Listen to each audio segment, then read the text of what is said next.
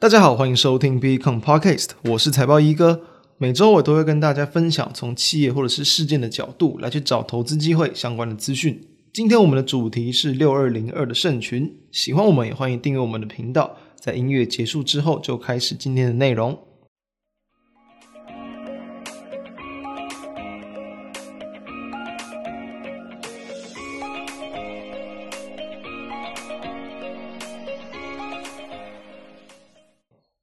我们今天聊盛群哦，原因其实跟上周我们所聊的利基店很相似，就是因为近期的股价蛮强的。那还记不记得上周我们所谈的利基店哦，在我们录制完之后四个交易日哦，短短四个交易日，它的涨幅最大就来到超过五十趴了。当然也跟它是因为这个新贵了，所以可能某几天它上涨超过十趴有关系哦。就算以我们目前录制的时间呢，二月二十五号的收盘价来看，其实哦，它还是有超过三成的一个涨幅。也就是说，有时候我们把握到一些市场的一些题材以及股价，它可能才刚发动，就有一些机会去掌握到这样的投资机会，也希望有帮助到大家。那今天我们聊的盛群呢，在聊盛群的股价之前，我们要先认识一下他们在做什么的，以及这间公司他们的一些背景以及他们的董事长。盛群呢是一间这个 MCU 厂，MCU 就是所谓的微控制器。Microcontroller Unit，我们可以把它想成 MCU 就是一台微型这个迷你的一个电脑，就是呢，它用这个运算量比较少的一个这个系统来去处理我们很多的一些比较没有需要用到运算量这么大的一些这个电子的一些产品，比如说像很多的一些家电或者是一些汽车的一些零件，都是像是比如说这个可能除湿机啊、洗衣机，甚至血压机、微波炉、电磁炉等等，甚至电脑周边的滑鼠、键盘，然后汽车仪表板啊、马达等等。都会使用到 MCU，所以说它其实在很多地方都会使用到。那 MCU 主要是包含了几种东西哦。第一个就是 CPU 中央处理器，主要就是执行它所储存的一些这个讯号。再来就是记忆体，它可以去储存一些这个资料啊、指令跟程式嘛，以及啊，比如说像是一些资料转换器，把一些电讯去转换成 CPU 能够判断的一些这个数值哦。因此这就是所谓的这个 MCU。那圣群它是一间这个 MCU 厂。我们今天特别谈它，就是因为说它在近期的股价表现其实蛮强劲的。我们可以先了解啊，其实盛群我们可以把它当成一间就是算是获利的绩优生啦。在过去的它上市以来，基本上每一年都是这个有获利超过两块钱以上的。在最近这几年呢，大多数都是有赚这个四块钱以上。那也只有在大约在金融海啸过后的那几年，它是这个赚不到这个三块钱的，这是要去注意的地方。所以说呢，它的一个股价其实从过往把它拉长来看。大部分时候都是处于一个比较稳健上的一个走势，就是因为它的营运其实有慢慢的往上拉高的。从上市之后的这个十几块，然后可能一度在二零零七年有来到了这个超过这个三十块，之后呢也是因为金融海啸的影响，又跌到大约这个十块出头。不过后续呢，到目前来讲，其实以我们录制时间的一个收盘价，大约都还是有在这个九十块附近的，因此这都是近期一个怕比较强势的一个表现，我才会去来谈它。好。那我们这边要先了解一下，其实盛群他们的这个董事长吴奇勇吴董，呃，启发的启，勇气的勇。因为呢，其实，在大约四十多年前呢，当时候其实很多国外厂商都已经开始在发展这个 MCU 产业了。台湾算是比较落后、比较生疏一点的。那在大约一九八三年的时候呢，吴奇勇吴董他当时候是在这个工研院去任职的，他就看上了这个市场，因为它涵盖的方向很广，几乎很多地方都会有 MCU 的一个需求。所以说呢，他就找了他的一个同事，他就创办了一个叫和德机体电路公司。后来要这个重组，这个改叫这个和泰。那吴锡勇他也就当过和泰半导体的总经理。和泰呢后来被联电并购了。那在一九九八年，哦，他就带领他的一个研发团队去成立了盛群公司。因此，盛群是在一九九八年成立的。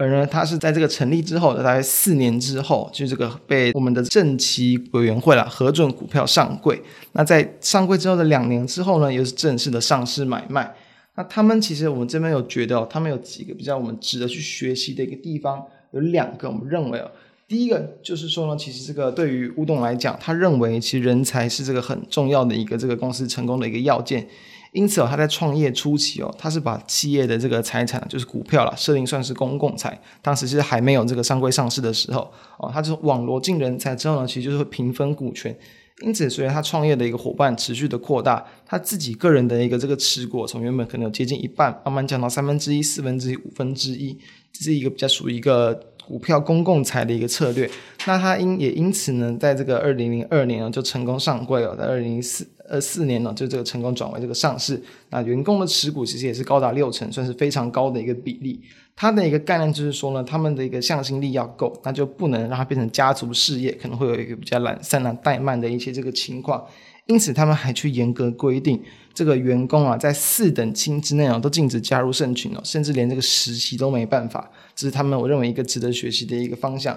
第二个值得学习的方向，我个人认为啊，他们是很用，他们去很积极的贴近客户啊，他们其实每个月都几乎都会去这个找时间啊，来去拜访这个海内外的重要的客户。那吴董其实他今年也六十多岁了，他之前有谈到说，他也认为哦，他认为拜访客户就像是你比如说你农夫你在种田，你去巡视稻田哦，这个水稻变了或者是哪边缺水了，如果你都不知道的话，你的这个。不管是产品啊，或者是你的这个心血哦，很容易哦就会白费。因此呢，这也是他们能够去持续的掌握市场的需求、市场的脉动，来去持续开发新产品的一个原因之一。这两点是我认为他们值得很值得学习的一些地方。那并且呢，他们其实哦，在这个过往几年也是陆续的去扩大他们的一个这个 MCU 的一个市场占比。我们要先知道，其实因为我们刚刚谈到台湾的一些厂商在 MCU 的这个市场是切入的比较晚一点点的。也因此呢，其实在这个一些技术啊，或者是一些高规格的产品，算是比较有落后于国外厂商的。MCU 大多数可以去分为这个有这个八位元，然后十六位元，还有这个三十二位元的。